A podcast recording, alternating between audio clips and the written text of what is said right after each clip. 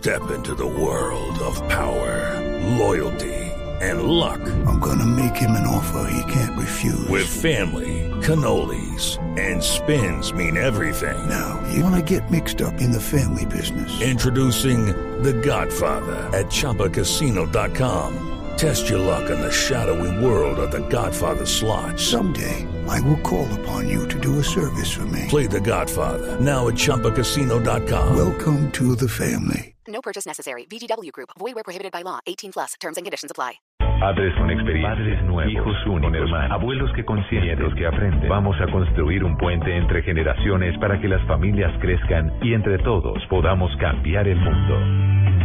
Aquí comienza Generaciones Blue, un espacio del ICBF y Blue Radio, con testimonios, guías, expertos e invitados que nos ayudarán a mejorar la vida en familia y las relaciones entre sus miembros. Generaciones Blue, estamos cambiando el mundo. Una alianza de Blue Radio y el Instituto Colombiano de Bienestar Familiar. Generaciones Blue, por Blue Radio y bluradio.com. La nueva alternativa. Papás hablan contigo de sexualidad, ¿qué te han enseñado? Sí, que debo utilizar condón, que no quede embarazada, ya. Mi mamá ha hablado muchas veces conmigo, pues yo me tengo que cuidar, como, o sea, como para que no me dañe la vida tan pequeña y, o sea, cuidarme mucho. Pues sí, algunas veces sí, algunas veces no. Yo a veces les pregunto pues, lo elemental, entonces ellos me responden. Pues usar condón en una relación, no usar drogas en la sexualidad. Pues ellos me han enseñado que hay que cuidarse, que hay muchos métodos, está el condón, la inyección, para las mujeres y para los hombres. Hay muchas maneras de cuidar, pocas veces, pero sí. Eh, pues de todo, de cómo se usa un condón, todo. Eh, no, más como parte juvenil que se que no se ve. Sí, a que me debo proteger. Sí. No, pues me han enseñado a saber escoger con qué nena estar, que sea una nena sea, que uno la conozca desde, no cualquier desconocida, sino que la conozca desde un buen tiempo, usar protección y evitarse un embarazo o alguna enfermedad no deseada. El ICBF y Generaciones Blue, estamos cambiando el mundo. ¿Qué tal? Buenas noches. Lo cambiamos hablando de los temas que a puerta cerrada pasan en nuestra casa. Este es el espacio de Blue Radio y del ICBF para conversar de aquello que ustedes tal vez tengan miedo a plantear en sus casas. Papás, bienvenidos, jóvenes, bienvenidos, adolescentes y los niños y las niñas también que están por allí. Si no, ustedes pueden grabar el programa y presentárselos a sus pequeños porque este programa es para escucharnos. Hoy tenemos un tema que ya nuestros invitados en la calle, porque son los jóvenes, nos lo han planteado. El tema de la sexualidad en los adolescentes. Uy, como papá, ¿cómo lo enfrentamos? ¿Qué está pensando un joven, un adolescente en ese despertar sexual? ¿Qué pasa por su cabeza? Me acompaña a partir de este programa mi compañera Mari Carmen Cervelli. Ella es mamá también, Mari Carmen. Muchas gracias, Mabel. Muchas preguntas, ¿no? Sí, muchísimas. Además que el mundo de los adolescentes es súper diferente al nuestro. Nosotros pensamos que ellos piensan en la sexualidad de la manera que nosotros como papás creemos, pero no, es un mundo totalmente diferente. Y la experiencia nuestra ha cambiado mucho con la experiencia de los nuevos jóvenes y adolescentes. Bien, desconocer que nuestros niños crecen, se desarrollan, empiezan a expresarse, sentir y vivir su sexualidad es, papás, desconocer la realidad del ser humano, mucho cuidado, porque si ustedes no están como tan claros y fijos en este tema, pues esto podría ser contraproducente, porque sin darnos cuenta podríamos truncar el desarrollo psicosexual de nuestros chicos, que sí, que sí existe, y recuerden ustedes que la educación sexual pasa también por la casa como toda la educación.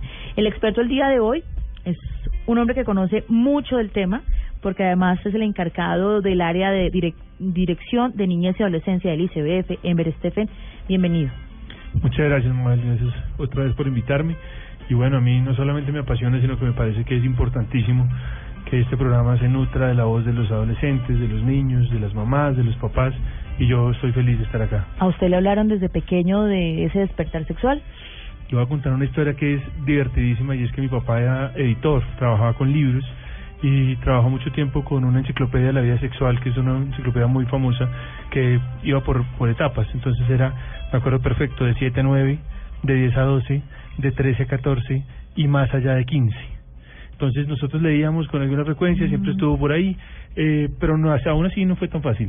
Pero es decir, esa es la pregunta. Le hablaron de frente sobre, a ver, usted tiene que cuidarse, este es su cuerpo, está desarrollándose, cuidado con las niñas, ¿no? No, no tanto. Me, me- yo veía la enciclopedia de la vida sexual en el, en el, en el, digamos, en la biblioteca, pero que mi papá se haya acercado, me haya contado, no. ¿Y, y, ¿Y tienes hermanas, Ember? No, solo tengo dos hermanas. Porque quería preguntarte si había diferencias en tu casa entre las mujeres y los hombres y, y, y, y cómo hablar de sexualidad entre No, pues mujeres entre y hombres. Imagínense, Eh, eh, todos en- iguales. En, en mi casa y en la de todos, estoy seguro. Es di- distinto hablarle a una niña antes que hablarle a un niño, es diferente hablarle a un joven de 14 años antes que a uno de, de 10, de 8. Y con frecuencia, y lo vimos en, en las primeras voces de los chinos cuando empezaron, eh, incluso les hablamos de cosas terribles, hablamos de cosas como el embarazo, les hablamos de cosas muy eh, de la genitalidad, como el proceso, digamos, de los órganos sexuales y cosas de este estilo, y no de todo lo que implica la sexualidad, no del amor, del vínculo, del, noviazgo, del cariño, del afecto. Bueno, pues vamos a empezar entonces. Adolescente, recuerden ustedes que puede variar en muchos casos de nuestros jovencitos. Si es esa edad entre 12, 15, usted, Ember, nos puede identificar en qué momento le puedo hablar de sexualidad a mis hijos. Siempre tienes que hablarle de sexualidad a tus hijos. Siempre que un niño tenga 5 o 6 años ya puedes empezar a hablar de sexualidad.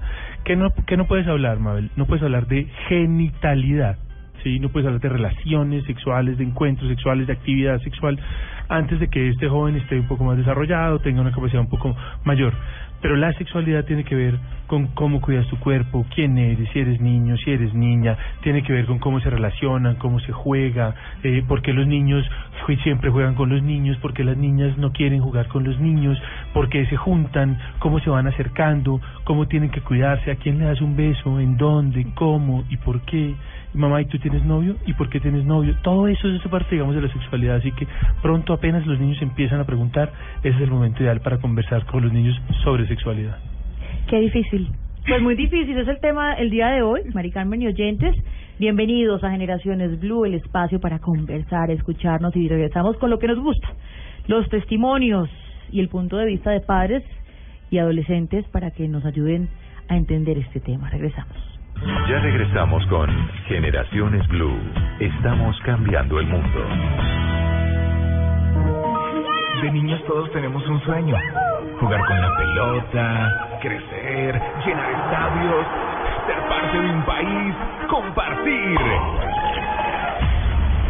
Por eso, vive el Sudamericano Sub-17 2015 desde Paraguay por Caracol HD2 en TDT, Televisión Digital Terrestre. Es totalmente gratis. La mejor señal con los mejores. El Gol Caracol por Caracol HD2. Más información de los chicos que quieren ser grandes en www.golcaracol.com. ¿Sabes comer? Lo más rico entra por la boca. Esta semana en Encuentros Blue, Felipe y la chef brasileña Eliana Conesa. Secretos para vivir bien. Encuentros que valen la pena. Encuentros Blue, de 9 a 11 pm, por Blue Radio y bluradio.com. La nueva alternativa. Si tienes una opinión, un comentario, nos quieres compartir una foto, contar una noticia, hacer una aclaración, exponer tu punto de vista, qué te gusta o qué no. Si tienes mucho que decir, tú tienes la palabra en Blue Radio. Ingresa a la página de Blue Radio en Facebook y sé parte de la interacción, porque en Blue Radio respetamos las diferencias. Facebook.com diagonal Blue Radio Colombia. Blue Radio, la nueva alternativa. El Instituto Colombiano de Bienestar Familiar y Generaciones Blue. Estamos cambiando el mundo. Aquí estamos, seguimos con todos ustedes. Gracias por el reporte de sintonía a través de las redes sociales. Nos encanta que nos escriban, que estén allí, que pregunten. Para eso es Generaciones Blue, un programa de responsabilidad social de Blue Radio y con toda la asesoría, el apoyo y la iniciativa del Instituto Colombiano de Bienestar Familiar. Se unen a nuestro panel de conversación dos jovencitas y un papá. Es un padrastro, dice, bueno, es mi hijastra, pero es un papá porque hace las veces de, de papá. Bienvenidos todos a, a este programa. María José, ¿cómo estás? Bien, gracias. Es un gusto saludarte. Igualmente. Y también está con nosotros William Rey, padrastro.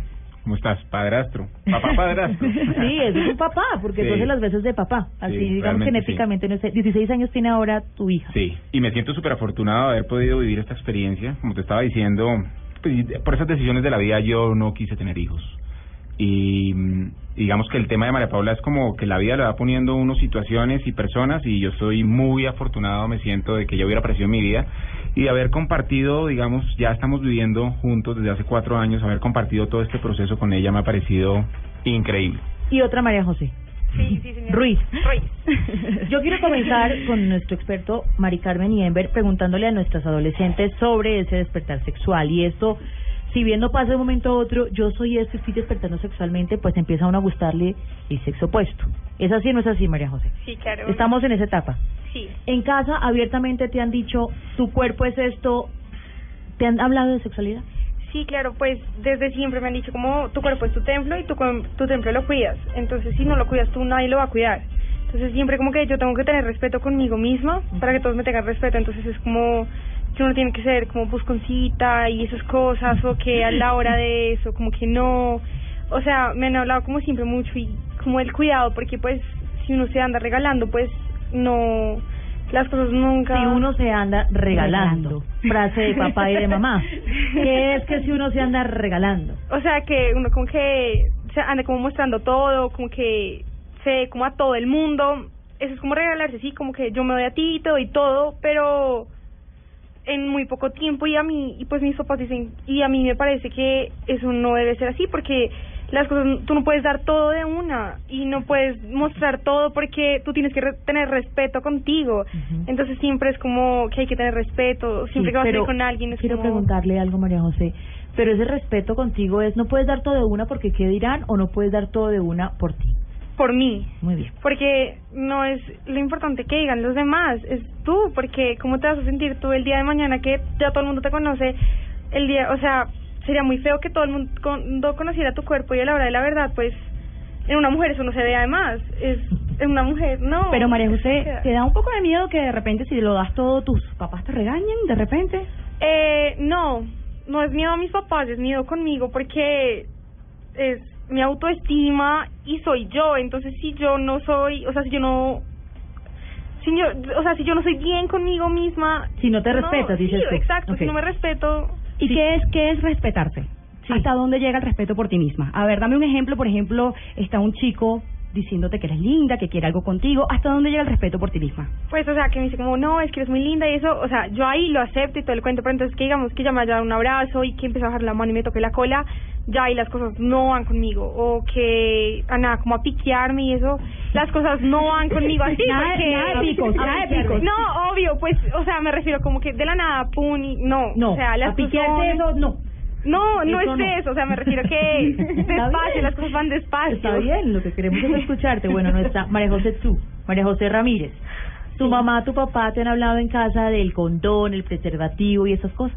Pues la verdad sí, o sea, desde que tuve, desde que tengo como 12 años, la verdad tengo 13, eso fue hace como un año, no más o menos cuando iba a cumplir los 12, eh, me han hablado ya más como a fondo de, de lo que tienes, que, que tienes que cuidarte, que obviamente no todo el mundo es bueno y no todos están buscando solo de, ay, tan linda, que es muy buena persona, entonces vamos a ir a, a decirle cosas lindas, ¿no? Hay hombres que, o niños que solamente te cogen porque, por ejemplo, porque tienes un buen cuerpo o porque solo desean como, como mostrarle a la demás gente que tienes a alguien bien y entonces como que la gente, no sé, no. Es, es difícil. Sí. Pero hay, hay, hay temas que tu mamá y tu papá no te han hablado en casa que, que te interesan. ¿Temas La verdad, la verdad no, desde que yo pues desde que yo tengo la edad, ellos consideran que yo tenía la edad para saber las cosas, me han contado todo y pues me han dicho, o sea, no no me tratan de ocultar las cosas porque cuando uno oculta las cosas, a uno como que le da más curiosidad y terminan diciéndote cosas que no son y entonces pues tú terminas haciendo cosas que la gente te, por ejemplo, eh, a ti te dicen como, no, es que esto es así, entonces, pues tú no le preguntas a tus papás a veces porque no sientes la confianza. Entonces, tú vas haciendo lo que te dicen tus amigos y a veces tus amigos ni siquiera tampoco les han hablado, tampoco tienen idea. Entonces, Claro, tú terminas haciendo las cosas mal y a veces como que no, no, eso no, eso no está bien. Bueno, papá, usted ha vivido un proceso de 14 a 16 años más o menos. Sí. Y usted es un papá liberal. Usted es un hombre que le habla a una adolescente, no, ya a una mujercita que está en ese proceso además ya de, de, de camino a la edad adul- adulta de su sexualidad. ¿Cómo lo ha hecho? Digamos que empecé a hablarle a una niña que se ha ido volviendo ya prácticamente una mujer. Eh, un poco lo que decía ahorita Ember tiene relación con eso. Yo empecé a hablarle cuando, ok, yo creo que cuando supe que ya María se había desarrollado, creo que es momento de que empecemos a hablar de estas cosas. Digamos que ha sido siempre hablar, pues es que es como hablar, eh, la sexualidad es parte de la vida, o sea, no puedo usar un tono de voz para hablar de sexualidad y otro tono de voz para hablar de otra cosa. Hablamos de lo mismo, con respeto y... Un ejemplo, no, esto está demasiado formal. Sí. Un ejemplo. Un ejemplo, por ejemplo, mira, creo que es lo más importante, tu primera vez. Tu primera vez Uy. es súper importante que tu primera vez valga la pena, que tu primera vez sea algo que de verdad te acuerdes con amor. O sea, tu primera vez no tiene que ser en un carro, en un baño y borracha. Eso pasa desafortunadamente, hay amigas de María Paula que ya les ha pasado esto y es una tristeza. Entonces, tu primera vez, eso es un caso concreto, que valga la pena, no importa cuánto te demores, es que no hay afán para esto, o sea, vas a vivir tantas cosas tan lindas durante la vida con tu sexualidad, que cuál es el afán de correr. Entonces, que esa primera persona en tu vida, dale el tiempo, date el tiempo, y de esa manera, pues, lo vas a disfrutar mucho más. William, pero ¿cuál es el momento propicio para hacerlo? Porque, uy, no sé. ¿Para yo- hacerlo yo- o para hablar? Es que, es que me voy años atrás cuando yo era adolescente me imagino a mi papá sentando en que, a ver, Mari Carmen, vamos a hablar de tu primera vez. Uy, No. me daba demasiada, demasiada pena. Claro, no pero- sé si era por la falta de confianza con mi papá o, o no sé. Vuelvo y te lo digo, es que es algo tan natural como hablar de cualquier otra cosa y de esa Mm. manera hay que enfocarlo. Yo estas conversaciones las he tenido con ellas caminando por un parque. Oye, ¿qué, qué has hecho? Tan, todo el rollo. Hablando de eso, hablando normal. Sin miedo, sin Sin pena. miedo. No, no puede existir. Bueno, en ver, yo en esta conversación veo dos, dos temas allí, dos, dos, dos aspectos. Es uno, lo que le decimos también a las mujeres, que es muy diferente a lo que le decimos a los hombrecitos. Y es, a los hombrecitos, en su ma- usted, por ejemplo, su primera vez eh, fue donde las señoras, No. pero pasa. Horrible, no, ni no. Pasa, pasa. cada vez menos, pero pasa. Pasa, está bien, no. Digamos que no. Sí, pero perdóname un segundo, Mabel, y te interrumpo. Si María Paula no fuera María Paula, sino fuera Paulo, le estaría diciendo exactamente lo mismo, porque es un tema cultural. No podemos pensar que a las niñas hay que cuidarlas de una manera, pero que a los hombres sí, chivo, apenas puedas, cáele a la hembrita. No, hay que de la misma manera. oriéntenos. No, me- me- me- a mí me encantaría que el- los papás se parecieran un montón a William. Desafortunadamente no es así. Los papás eh, creen que tienen menos que perder cuando son papás de hijos eh, hombres, de adolescentes hombres. Eh, creen que tienen menos que cuidar. Y esto es parte, digamos, de lo que nos pasa. Y nos pasan todos los fenómenos de adolescencia. Por ejemplo, en temas como bullying. Entonces, el niño que no pega no tiene nada que ver en el paseo. Pero el niño que está presente es el factor más importante, más decisivo para suspender eh, la intimidación escolar, el bullying.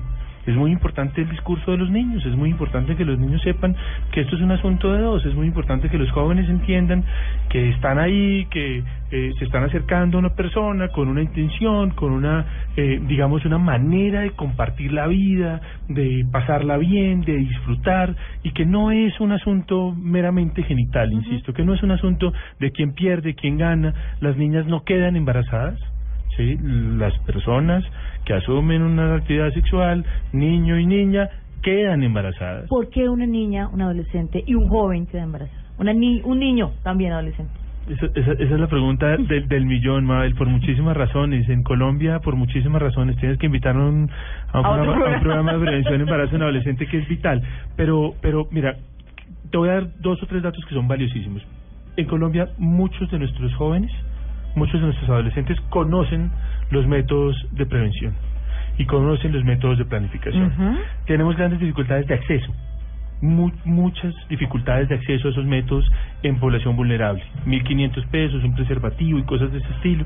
Tenemos muchas dificultades de agenciamiento, llamarían los, los técnicos. Las jóvenes entienden que tener un hijo también les da poder, también entienden muchas cosas, digamos, de manera equivocada. Por ejemplo, en una comuna, una joven que eh, está en un parche, que estaba en una actividad, digamos, social compleja, eventualmente puede verse muy beneficiada de tener, de estar embarazada del capo del parche.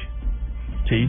Y entonces empezar embarazada del capo del parche le da ciertos privilegios. Con el tiempo esta joven se va a dar cuenta que ese capo va a tener una vida muy complicada, que ese capo no sabemos hasta dónde va a estar, que ella va a tener que asumir la responsabilidad sola de este de este muchacho y que la, vida se le va a poner muy muy compleja. Entonces, ese sí que es un a- asunto bien interesante, pero pero lo, lo valioso de aquí tal vez digamos como para cerrar es el discurso de los jóvenes hombres tiene que cambiar. Tenemos que hacerlos responsables. No podemos seguir pensando que ellos no tienen nada que perder ni nada que ganar. esto es un asunto de equidad de género que tiene que volverse mucho más fuerte. Claro, hacemos una pausa, regresamos con un tema también complejo que tiene que ver con sexualidad y es género. ¿Cómo me, cómo me oriento? ¿Cómo, ¿De dónde soy? ¿A qué pertenezco? Volvemos en instantes. Ya regresamos con Generaciones Blue. Estamos cambiando el mundo. Esto fue lo mejor de Voz Populi. El viernes. viernes. Usted tiene menos idea de quién soy yo, weón. Ay, lo conozco. Le habla Nicolás Gaviria, marico. Ah, sí. Sobrino de César Gaviria, ahijado de Rambo 3. Soy primo hermano del mismísimo senador Armando Benedetti. Ah, no me diga. Hasta plata prestada me No, pide, güey. no, no. Qué bueno, porque justamente hoy es nuestro invitado aquí en Voz Populi. Ay, no, pues qué hijo, le creí. güey. Claro, senador. Genéticamente ninguna de la familia tiene ese tipo de impulsos.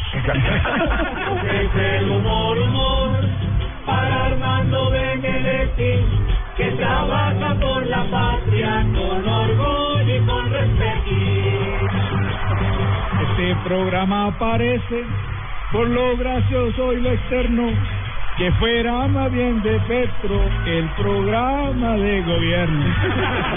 Voz Populi, lunes a viernes 4 a 7 de la noche. ¿Sabes comer? Lo más rico entra por la boca. Esta semana en Encuentros Blue, Felipe y la chef brasileña Eliana Conesa. Secretos para vivir bien. Encuentros que valen la pena. Encuentros Blue, de 9 a 11 pm, por Blue Radio y bluradio.com. La nueva alternativa. Estamos cambiando el mundo. Generaciones Blue. ¿Qué sabes tú sobre sexualidad? No sé tantas cosas, pero sí sé algunas cositas ahí. En realidad sé muchas cosas, pero no, no puedo decir exactamente qué si no me preguntas. Yo de la sexualidad sé que, que hay que tomarla con mucha responsabilidad, que debemos aprender más de la sexualidad y que no debemos temerle, que debemos tomarlo como algo normal que tiene que pasar en nuestras vidas. Pues muchas cosas porque pues sé las enfermedades, sé lo que la sexualidad puede ser, eh, sé que uno puede quedar embarazado, de todo. Sí, sobre lo del hombre y la mujer, cómo se relacionan, parte de la sexualidad, hagamos la protección, o sea, eh, la mujer, cómo se debe proteger. que es algo que se debe practicar con responsabilidad y que sexualidad no solo implica tener eh, relaciones con alguien, sino cuidar el cuerpo de uno mismo. Pues de sexualidad, más o menos sé que es diferente a sexo, porque sexo es una cosa y sexualidad es otra. La sexualidad es la forma en la que hacemos el sexo, si lo hacemos adecuadamente o no. En cambio, sexo ya es lo que hacemos, a lo que vamos. El ICBF y Generaciones Blue. Estamos cambiando el mundo. Estamos cambiando el mundo. Gracias por estar con nosotros aquí. Mucha información sexual para nuestros jóvenes, para nosotros nuestros bebés, pero hey, crecen esos bebés, adolescentes, esos niños y niñas. Después de que terminan su primaria, muestras, muchos de nuestros bebés están pensando en algo más que en la televisión y en los muñecos.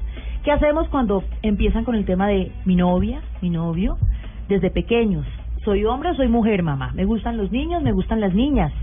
Los padres son los primeros educadores y esa sexualidad está incluida en ese rol, papás. Y la virginidad como concepto se ha venido transformando. No hay una relación sexual completa, por eso se habla ahora de inicio de relaciones sexuales. Se unen a nuestro panel de conversación dos personas que son claves para ayudarnos a entender lo que está pasando allá afuera, lo que nosotros creemos que no sucede, pero está sucediendo. Cristina Rojas es del grupo de padres, madres y familiares LGBTI. Bienvenida, Cristina. Muchas gracias. Qué gusto que esté con nosotros porque ellos se han unido para también conocerse, apoyarse y entender qué está pasando con sus hijos.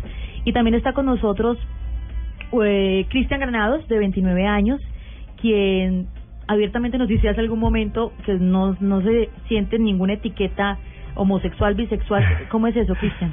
Mabel, muchas gracias por la invitación. Pues sí, eh, yo creo que nosotros, eh, bueno, en lo particular, la definición de la sexualidad es como te sientas cómodo, como le decía ahorita eh, hace un momento, no so- a- me preguntan a veces, pero ¿usted qué es? ¿Gay? ¿Bi? ¿Hetero? Decía, no sé, o sea, a mí me gustan los hombres, eh, me veo en una relación con un hombre, pero si estoy en una fiesta o si conozco una niña, me parece linda y nos rumbeamos, pues nos rumbeamos. Entonces "Ah, usted sí. Pues no sé si lo quieres llamar VIP, pues llámalo VIP, pero Wow. no sé. Para muchos de nosotros escuchar esto y sé que ustedes en casa están, ¿cómo así? Están escuchando esto, pero sí, señores, está sucediendo. Quiero preguntarle el testimonio de Cristian antes de ir con Cristina para que me diga su eh, inicio de relaciones sexuales, ¿cómo y cuándo fue, Cristian? Eh, bueno, a propósito pues del tema que se está hablando de, de la adolescencia, de la iniciación con los padres, en mi caso pues no, y creo que pues como en el de muchos, hay una orientación, como veníamos hablando de cómo debe ser, cómo se debe desarrollar, cómo hacer tu primera vez, más pues en mi caso como por los amigos, como oiga, ¿y usted qué? ¿Y ya tiró? ¿Y no? ¿Y sí? ¿Con qué? ¿Y oiga, esta vieja qué? Y uno como, oh, eh, no, no sé. pero yo, digamos en mi caso en particular, teniendo curiosidad como también con los manes, pero pues soy de Cúcuta, una ciudad pequeña, entonces entiendes que la, la cul- culturalmente es diferente el desarrollo de, de, de, de cuál que dirán, de que esto no es normal o porque estás sintiendo esto por un niño, entonces, y además el círculo pues, de tus amigos también influye mucho. Sí, pero usted inicialmente tuvo su primera relación sexual y decimos esto no por virginidad, por lo que acabo de mencionar hace algunos momentos, sino su contacto sexual con mujeres, Con mujeres, sí, exactamente. eh, con sus amigos. Con mis amigos eh, llamamos a unas niñas de útero goloso, no sé cómo se le puede decir, en el programa, una, pues, eh, entonces, pues nada, pero exacto, como lo dices de amigos, eh, estamos reunidos, oiga, ¿qué? ¿Será que llamamos a unas niñas? Sí, pero ninguno diciendo como, oiga, usted ya es virgen, oiga, usted perdió la virginidad, no, nada, como sexualmente, como, pues, hablando como lo decías. Entonces, eh, le llamé a una niña, listo, sí, bacano y tal, y era como la picardía, como el momento de que, oiga, voy a tirar y voy a tener la relación sexual y ¿Papá y mamá estaban enterados de eso? No, nunca. Nunca. Creo que se está entrando en este momento. Ay, hecho. ¿Y eso a qué edad ocurrió? Eh, bueno, no, no fue tan temprano. Eh, tenía 18, 17, 18 más o menos. 17, 18 años. Sí, sí, sí. ¿Y qué pasó en ese momento? Eh, así textual. No, ¿Qué no, pasó? no necesitamos que sea que porque siempre ha sido claro, es un tema de genitalidad, es un tema de capacitación y educación de nuestros jóvenes, pero creo que orientando un poco lo que dice Mari Carmen es, ¿en qué momento usted dice esto no es por aquí, esto es por acá? Y sobre todo, Cristian, porque usted tiene un caso específico, usted tiene una hermana que quedó muy jovencita, adolescente, embarazada. Sí, eh, mi hermana, bueno, sí, como a los 20, 21 quedó embarazada. Yo creería también en parte, pues, por una falta de comunicación interna tanto de mi hermana con mi mamá como de mi mamá con mi hermana. Eh, de pronto, pues, mi mamá toma las riendas de hablar como directamente con ella, como en su caso, como, oiga, hay que prevenir un embarazo, eh, si usted tiene algún problema comuníqueme, eh, como si cuando usted se vaya sintiendo, cuénteme su experiencia, yo la voy asesorando, yo de pronto le puedo ayudar, ser un poco más amiga de pronto, eh, en Mm. su caso. Ser un poco más amiga. Y vamos teniendo algunas herramientas para que nos puedan orientar. Bueno, Cristina, eh, ¿cómo fue su experiencia? ¿Cómo ha sido su experiencia entendiendo que abiertamente usted me dijo, comenzando nuestro programa, mi hijo es bisexual, con toda la naturalidad? Bueno, mm, digamos que mi experiencia es la experiencia que puede tener cualquier padre, cualquier madre de familia. Tengo un hijo que es un ser humano como cualquier otro, sencillamente que en uno de los aspe- aspectos de su vida, que es el aspecto de la sexualidad, pues es un hombre diverso. Digamos que a partir de, de esa, de, bueno, de esa experiencia, eh, no solamente, bueno, hemos crecido como, como familia, eh, sino a partir de ahí también pues iniciamos un trabajo organizativo aquí en Bogotá, que es el grupo de padres, madres y familiares de personas LGBT, transfamilias, que llevamos ocho años trabajando con padres y madres que tienen hijos diversos o hijas diversos y que ven esta situación como un drama, como una cosa terriblemente dolorosa. Y pues de hecho si estamos enmarcados en una sociedad terriblemente patriarcal y machista pues sí es dramático, pero la idea es que la gente sepa que esta es una oportunidad de aprendizaje, que no son los únicos, que no hay culpas aquí, sino que todo lo contrario. Eh, yo me atrevo a decir que es una oportunidad eh, de aprendizaje no solamente, sino que somos afortunados de tener hijos e hijas que se atreven a, a desafiar las normas del género y, y qué bueno que la vida nos puso Me parece maravilloso lo que usted me dice, Cristina, pero uno, ¿cómo llega a eso? ¿Cómo ha sido el camino? No es fácil. El Yo la siento muy centrada y nos, nos ayuda muy bien, chévere. Pero ¿cómo llego allá? Sí, claro. Bueno, creo que, que el camino, bueno, para todos y para todas es complicado. Nosotros tenemos, eh, mira, solamente, por ejemplo, yo escucho en muchos escenarios que la gente cuando comienza a hablar del tema, por ejemplo, de la sexualidad de los adolescentes, siempre se presume la heterosexualidad, ¿no? O sea, Mm. ¿cuándo te comenzaron a gustar el sexo opuesto? Siempre comenzamos porque se presume una heterosexualidad. Entonces, cuando tenemos que comenzar a, a, a romper esas cosas, a abrir un poco la mente, digamos que hoy en día eh, los padres y madres hay, tienen muchísimas posibilidades de enterarse de este tema. Hace unos años, digamos que no tanto, ahorita tenemos el internet, bueno, hay programas como este. Sí, eso ya es una, una gran ayuda, pero el, el trabajo fuerte es el trabajo interno, ¿sí? Muchos padres y madres se ven enfrentados a esas culpas, o sea, eh, se volvió gay fue porque lo puse a lavar la losa, porque fue, no, mira, eso, esos son unos dramas espantosos. Y ni es feliz este chico, esta chica, ni es feliz el papá ni la mamá, son, entonces el, el tema es que bueno, a través de un trabajo personal que tiene que atravesar toda nuestra vida, es romper desde los aprendizajes que, tuve, que tenemos de nuestra escuela, de nuestras abuelas, nuestros abuelos, que no con mala intención, pero que nos enseñaron que como unas cosas demasiado rígidas, ir, ir rompiendo eso para poder llegar a, a aceptar esto con, con amor, con tranquilidad. Cristina, pero en el caso suyo, eh, ¿cómo se enteró? ¿Cómo se empezó a dar cuenta? ¿Cómo comenzó a hablar con su hijo sobre su condición, sobre este cambio, sobre que no le gustaban las niñas, sino los niños y también las niñas? ¿Cómo fue ese proceso? Bueno, mm, creo que hay una cosa que es que es básica y es el tener una buena relación, un acercamiento con nuestros hijos, ¿sí? Eh, si tú estás lo suficientemente cerca, te das cuenta que hay cosas que... Y siempre me di cuenta que este niño era diferente a todo lo que yo Las veía. mamás, qué pena, las mamás siempre saben, además. Las mamás Sí, siempre saben. mira, siempre. Se hacen se- las que no, pero siempre saben. Seguramente habrá casos que no, pero porque a veces estén muy alejados, pero la mayoría de las mamás y los papás que, por ejemplo, llegan al grupo saben lo que está sucediendo, lo intuían, pero por temor, digamos, no no se acercaban hasta que sucedió algo terrible o alguien les contó de la manera no adecuada o vieron algo, bueno, no sé. Pero el caso es que tuve, tengo la fortuna de tener una muy buena relación con mi hijo, entonces desde muy pequeño él me manifestó sus gustos. ¿Cuántos años tenía? Ocho años. Definido. Es que mira, yo creo que cuando comenzamos a romper eh, esos mm, esos dogmas, esos paradigmas, ¿no? Porque mira, muchas veces cuando un niño, por- un niño, un varón, eh, manifiesta gusto por una niña, si tenga cuatro o cinco años, lo celebramos, ¿no? Porque eso es la celebración de la heterosexualidad. Pero tenemos que comenzar a pensar que también los niños pueden tener, y las niñas pueden tener gustos diversos de pequeños, ¿sí? eh, es tan es tan sencillo como que a mí me guste eh, pues no sé los hombres blancos o los morenos o no sé ¿El de la vainilla o el de chocolate? iba a decir pero fresa y chocolate como la película pero bueno Está bien, es válido. Aquí es abierto y no nos vamos a editar. En ver, eh, claro, Cristina, pues evidentemente ya un proceso maravilloso de entender, aceptar, ser feliz con su hijo y nos orienta mucho a los padres que escuchamos este programa para saber y, y ya después de darnos cuenta orientar nuestras casas y nuestros y nuestros hijos. Cristian nos habla de su experiencia, cómo se encontró, cómo llegó hasta allí. Y hay dos dos temas en común aquí es época temprana, es decir, ocho años, desde muy pequeñitos, no es cuando se desarrollan, es de muchísimo antes. Sí, hay varias, varios asuntos que, que mencionar, Mabel. Eh, primero, la formación de un joven, el acompañamiento de un niño, de una niña, es un proceso de toda la vida. Y deberíamos empezar por ahí.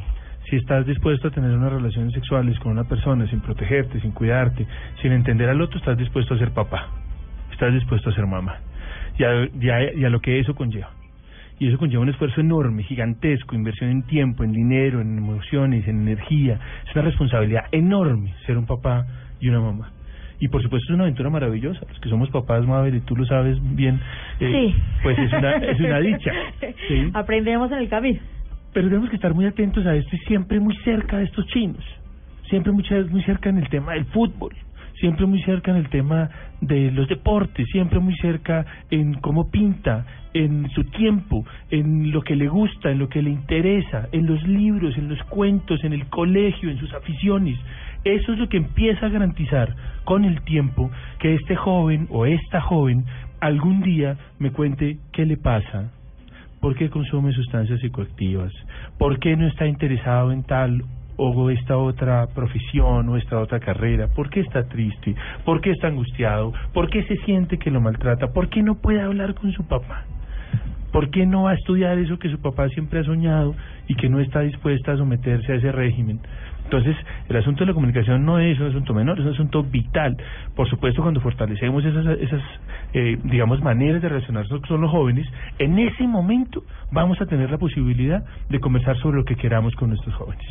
No como amigos, o sea, yo no soy otra vez muy, me cuesta mucho trabajo pensar que los ah, niños y niñas tienen que ser amigos de sus papás. Uno de los amigos le quita la novia, uno de los amigos eh, pasa rico con ellos, trasnocha con ellos, va y duerme no sé dónde y se presta plata. Y- Sí, uno los hijos no les presta plata, les da plata. siendo autoridad, y y guianza, ¿no? Claro que sí, eso no, esa, esa no es esa no es la labor, no, pero sí cercana, sí un poco como nos decía Ma- eh, María Cristina ahora, sí, y por supuesto todo el esfuerzo, no, solamente cuando uno quiere a alguien mucho y es capaz de tener un vínculo, es capaz de entenderlo, de comprenderlo y de quererlo para toda la vida. Yo yo yo quiero yo quiero mencionar además que la educación, la formación tiene un un, un objetivo fundamental y es que los hijos los hijos prescindan de los papás. Nosotros nos vamos a ir algún día. Nos vamos a ir algún día, ojalá más temprano, más tarde que temprano, pero nos vamos a ir algún día. Y ellos ahí van a estar abocados a tomar sus propias decisiones. Ya no vamos a estar ni para acompañarlos, ni para corregirlos, ni para regañarlos. Van a quedar ellos con ellos mucho tiempo. ¿Me deja suspirar? Pues sí, esa es la realidad, marica. Así Tengo es. que ir a una pausa, pero antes de eso me están escribiendo algunos papás acá y un poco conmocionados con los relatos que hemos tenido aquí, pero sí pasa, papás, por eso este programa. Cristian, quiero preguntarle a usted, eh, ¿qué tanto esa no etiqueta sucede en la calle? Es decir, ese ir y venir en medio de esa búsqueda, ¿está pasando? Sí, creo que de hecho es mm, eh, bastante común, más de lo que la gente piensa. Eh, sobre todo, pues, en el medio, pues, eh, uno se da cuenta que de pronto él este está con, pues, con lo que yo decía, pues, una niña, después está con el niño, pero creo que también lo que lo que hablaba eh, Cristina es muy cierto y sobre todo en la formación de, de la personalidad de uno para poder uno tomar una decisión y decir como bueno estoy contento con mi sexualidad y no me interesa si me pues como qué decisión Probar. Sí, o sea, para hacerlo con responsabilidad, Claro, sobre todo. claro. Y el apoyo que le pueden dar a uno los papás como, oiga, tranquilo, lo que tú dices, es, es mi hijo, o sea, si le gusta la coca la Coca-Cola, si le gusta la, la roja, ahora si le gusta la manzana, si le gusta esta, pues da igual, o sea, es mi hijo. Claro, Cristina. Bueno, quería un poquito como uniéndome a lo que dice Cristian y lo que preguntaba Mari Carmen, es importante entender que una cosa es la orientación sexual y otra cosa es la identidad de género, ¿sí? No necesariamente si tenemos un niño que es suave en su trato, que de pronto no le gustan los, los deportes o que no le gusta Los brusco, no por eso es un niño gay, ni por eso va a ser... Sí, creo que es importante porque tú me preguntabas cómo fue ese reconocimiento primero, y es importante identificar las dos cosas. Un hombre puede ser supremamente rudo, y ser hasta machista, y tener una orientación sexual homosexual, ¿sí? No, y- Entonces también como lo que decía de pronto eh, el oyente, o sea, cómo va en la calle, el hecho de que tú tengas una orientación sexual diversa, no nece- no tiene por qué notarse en, en la calle, o sea, no es algo que... No, tengo unos amigos que es les gusta más el fútbol que cualquier hetero que conozco y que son o sea, son y son gays, gays, gays, pues que ni siquiera vi, no, super gays y les encanta el fútbol y son apasionados y la barra brava ¿Cómo pues, estamos no aprendiendo, Mari Carmen? Vamos a una pausa, dígame. Sí, no, no, quería preguntarle a Cristian, Cristian, ¿tú quieres ser papá? Eh, me gustaría sí en algún momento. ¿Qué serlo. le dirías a tu hijo mañana cuando te pregunte cosas de sexualidad? Creo que lo orientaría eh, lo más posible y tratando de direccionarlo sobre todo en él, en, en apoyarlo, en sentirlo y en darle la fortaleza para que construya una personalidad, lo que te decía, una personalidad fuerte que, le permita como protegerse de lo, sobre todo lo de que se ahora es bullying, de cosas, de que si esto está bien, que está mal, lo importante es él, lo importante es las decisiones que tome para él en beneficio de él. Si se siente bien con un niño, pues está perfecto, si se siente bien con una niña, pues está bien, si se siente bien con los dos, pues venga. Estar informados, conocer, escuchar, está pasando, papás. Generaciones Blue es el encuentro de estas voces que ustedes tal vez por el trabajo, por el día a día, por mantenerse en su casa, pues no escuchan, no saben. Una mejor educación para nuestros hijos que viene también de ellos. Regresamos. Ya regresamos con Generaciones Blue. Estamos cambiando el mundo. El mundo ha cambiado. Todos son escuchados. Mira a nuestros oyentes en las redes sociales. Todas las opiniones cuentan. En mi opinión, pienso que es una nueva alternativa. Es el momento del oyente. Para nosotros es muy importante. El momento de descargar la revolucionaria app Blue Radio. Envíe audios y fotos de las noticias que suceden a su alrededor directamente a nuestros periodistas. Opine en vivo en las redes sociales y haga parte de la mesa de trabajo. Siga las alertas informativas de Blue Radio y escuche nuestra señal en vivo las 24 horas. Descárguela ya mismo en Android y iOS. Blue Radio, la nueva alternativa. El ICBF y Generaciones Blue. Estamos cambiando el mundo. Bueno, llegamos a la parte final y como pueden notar, esto es una conversación, como esa conversación de las noches con la familia. que se habla un poco de todo, pero al final intentamos darles a ustedes herramientas para la crianza. Y escuchar a los jóvenes y a los niños y niñas es fundamental, porque muchas veces pensamos desde el lado de acá, de los padres, de los adultos, pero ellos tienen una cantidad de datos y herramientas que nos pueden ayudar a ese caminar, como decía nuestro experto, Ember, como decía, a esa preparación tan difícil, Ember Stephen, de prepararlos para el mundo y dejarlos ser, porque son prestados. Llegamos al bloque final y yo quiero que me digan mis invitadas iniciales, las María José, eh, sobre qué esperarían en casa, ustedes, que les orientaran sobre qué temas, que les hablaran claro de qué temas, qué está pasando afuera que los papás no se dan cuenta y no les hablan directamente. María José. Pues en mi caso, la verdad, mis papás siempre me han dicho las cosas como son, nunca me han ocultado nada, porque ellos tienen es como ese pensamiento, que si tú le, le ocultas algo a alguien, esa persona va a tener más deseos de hacerlo. Entonces, pues en mi casa siempre ha sido como muy, o sea, siempre se ha, trata, se ha tratado con respeto, porque se debe tratar así, pero pero siempre me han dicho las cosas bien, o sea... ¿Qué te dicen no- sobre no los novios, María como- José? pues la verdad, la verdad, ellos me dicen que, a ver, una relación es para dar como apoyo. Si tú estás con una persona es para que esa persona te dé apoyo a ti y no que te haga un mal o no que solo la tengas para por tener a alguien. Si tú tienes a alguien a tu lado es porque neces o sea, no porque necesitas, sino porque esa persona te puede aportar algo, puede hacer que tu vida sea mejor. ¿Tienes puede... novio? Pero- O un cuento. Pero lo dice- lo dice calladita. Pero, no, no, no, sino que... pero, no, no, no, sí, y, y pues en mi caso siempre me han dicho eso, que, que una relación es para eso. Pero, pues... ¿Y tu novio y tu novio te visita, va a tu casa? Sí. ¿Desde cuándo? Pues la verdad es que llevamos muy poco. Por ejemplo, les voy a contar. Eh, el, el, el, el día que me pidió que fuéramos novios, yo no sabía, ella sabía. ¿Tu amiga María José? Sí, mi amiga. Yo la Eh, acompañé a él a la casa. Ajá, y yo no sabía nada. Sabía mi mamá porque mi mamá me hizo el favor y habló con mi mamá. Y él llegó a mi casa con un cartel que decía quiere ser mi novia y un ramo de rosas. yo no tenía ni idea. Yo no Pero tenía los ni papás idea. lo aceptaron. Sí, Pa- mi mamá habló con él y todo. ¿Y qué le dijo tu mamá? Quiero saber como cuál fue el mensaje final. Pues no, mi mamá, no sé. Ella ella como que le gustó mucho conocer con quién estoy y saber Ujú. con quién estoy. Obviamente ella siempre me da pautas y como cosas para te saber qué acompaña hay que hacer. y sabe Sí. qué estás haciendo, Sí. en qué estás. María José, ¿qué quisieras escuchar en tu casa que te dijeran? Eh, es más que todo como el, el problema de, la vida social.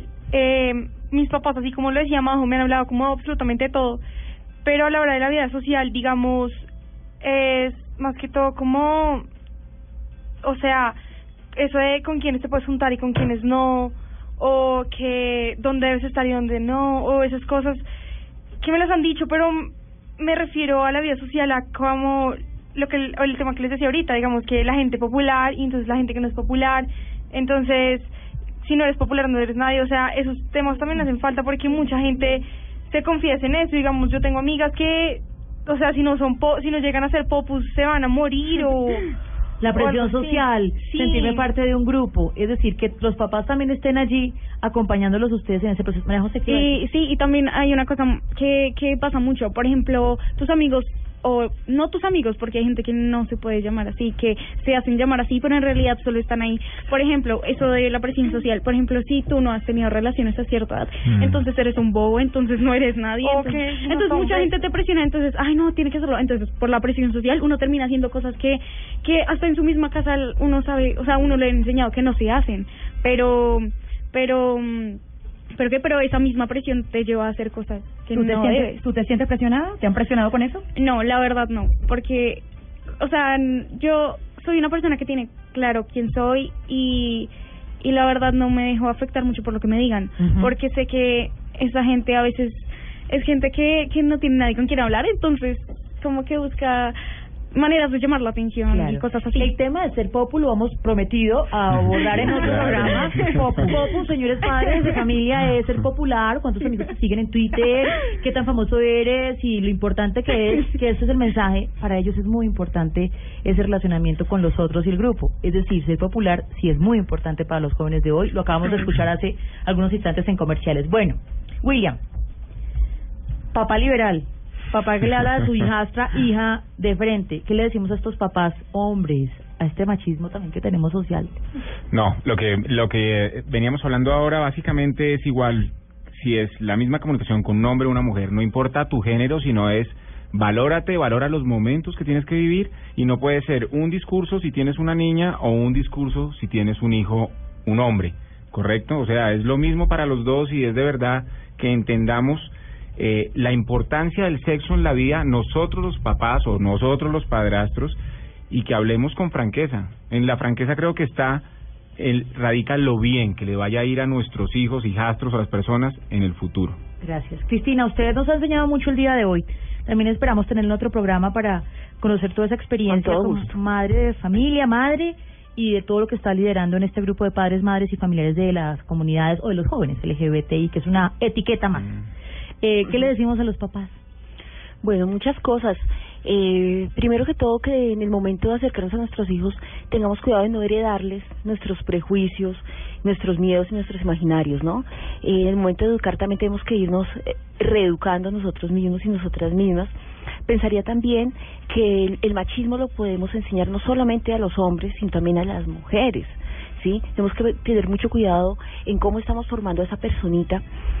Eh, creo también que el hecho de tener un hijo, una hija diversa, en cualquier tipo de diversidad, debemos más que preguntarnos por qué me pasó, para qué la vida me da esta oportunidad de aprendizaje, escucharlos, eh, dejar a un lado lo que piensen las demás personas y concentrarnos en ese ser que, que amamos y que queremos. Y como decía William, pues creo que la formación para hombres y mujeres eh, no o sea, tenemos tanto que acercarnos a, a los unos como a las otras, tratando de, de romper esos imaginarios de, de criar a las, a las niñas como objetos de deseo, eh, a los hombres como sujetos de derechos, sino todos como sujetos y sujetas de derechos, eh, donde las niñas no se dividen en malas o buenas, sino en ser soberanas de su cuerpo, autónomas, y creo que, que ya debemos dar un paso más allá de, del el tema del condón, que las niñas lo saben, saben más que uno de ese tema, sino de la autoestima, del quererme. Eso está muy bonito. El autoestima, quererme y respetarme. Cristian, ¿usted qué le dice a los papás y los a jóvenes los que nos papás. oyen? Yo me uno sobre todo a lo que dice Cristina, el apoyo que nos deben dar pues los padres en todo el proceso de nuestro de nuestro desarrollo, desmitificar la sexualidad, eh, am- ampliarse, sé que es duro porque pues bueno, lo viví, pero un apoyo para uno como joven, los papás siempre son como, no, yo sí tal, pero uno como hijo también siente y uno también le duele y uno dice, Dios, ¿qué estoy haciendo mal? ¿Esto por qué? ¿Por qué me pasa a mí? Entonces hay muchos planteamientos que uno también se hace que necesita muchas veces del apoyo de los papás y, y es como eso, es como crearle una personalidad, una autoestima fuerte, no solo para la crianza y para generar su personalidad, sino también para enfrentarse a una sociedad. que, que- Ayudarlos a que ellos definen su personalidad y eso. claro. Exacto, entonces para que no se vean afectados como hab- hablamos ahorita con las niñas, que porque fulanito hizo, que porque este hizo, entonces usted no sé quién, que porque por WhatsApp me dijeron, por Instagram vi que no sé qué, por Facebook. Entonces como que ayudar a crear una personalidad tan fuerte que te ayude a decir, oye, no me importa, yo soy esto y estos son mis valores, esto es lo que yo valgo y esto es Esto yo como ser humano, soy. esto es lo que soy. Y acompañar el proceso. Ember. Steffen, director de Niñez y Adolescencia del ICDF. Usted tiene la responsabilidad del cierre de este programa. En la medida en que queremos dejarle claro a los papás, esto no es un abecedario o una tabla de ABCD, las herramientas, pero sí algunas luces. En el tema de sexualidad de adolescentes, finalmente, ¿cómo, cómo nos orientamos los papás y los jóvenes y adolescentes?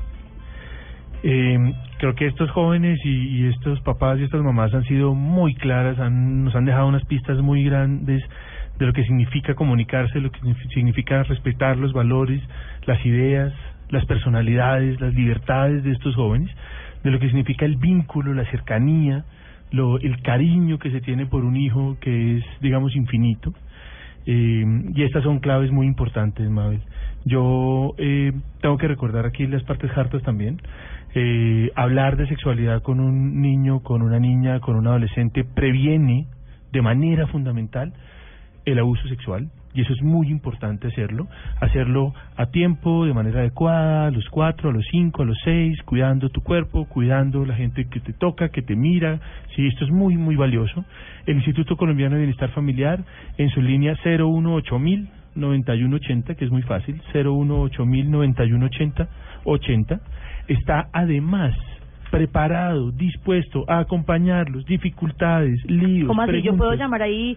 Oiga, tengo esta duda, ¿ustedes me orientan? Claro que sí, Mabel, lo que quieras, allá hay un montón de gente que está dispuesta a ayudarte, a acompañarte, a orientarte en procesos de abuso, de maltrato, de cuidado, a darte consejos, a apoyarte, lo que necesites, 01 8000 91 80 80 y pues yo tengo que decir que a mí me fascina venir a estas reuniones, creo que los adolescentes saben un ¿Cómo nos montón. enseñan? Y creo que además hay que hay que oírlos, hay que tener tiempo para oírlos y esta es una conversación de sábado por la noche que va a ser maravillosa. Sí, señor, tiene toda la razón. A mí también me encanta que nos acompañen. Gracias a las María José por estar por, con nosotros. Gracias, mamá, por enseñarnos. Qué valiente y, y qué afortunado su comentario aquí en este programa. Gracias. Gracias por la invitación. William, gracias como hombre también, No, ahí, ti, dándonos línea, papá. Ah, Pilas, pues. estar acá. Cristian, gracias. A ti, Mabel, y aprovecho antes para también hablarle a los jóvenes, ¿no? Porque no solo a los papás, sino también jóvenes. Oigan, en serio, compañeros, parceros, háganlo, pero háganlo con responsabilidad. Cuídense, no solo con el condón por un embarazo, sino por alguna enfermedad. O sea, hay que hacerlo con mucha, mucha responsabilidad. Gracias, Ember, gracias. Muchas gracias, Mabel. Una maravilla estar esta noche aquí con ustedes. Que vuelva, que vuelva. Mari Carmen, nos vamos. Nos vamos, Mabel, con un gran reto por delante, porque tenemos niños chiquitos, Sí. tenemos que quitarnos prejuicios, Sí, vamos aprendiendo en el camino. valores, miedos. Y ustedes también nos encanta que nos escriban. Las redes sociales están ahí activas para sus comentarios. Y nada, esto es Generaciones Blue, un espacio de conversación en familia. Chao.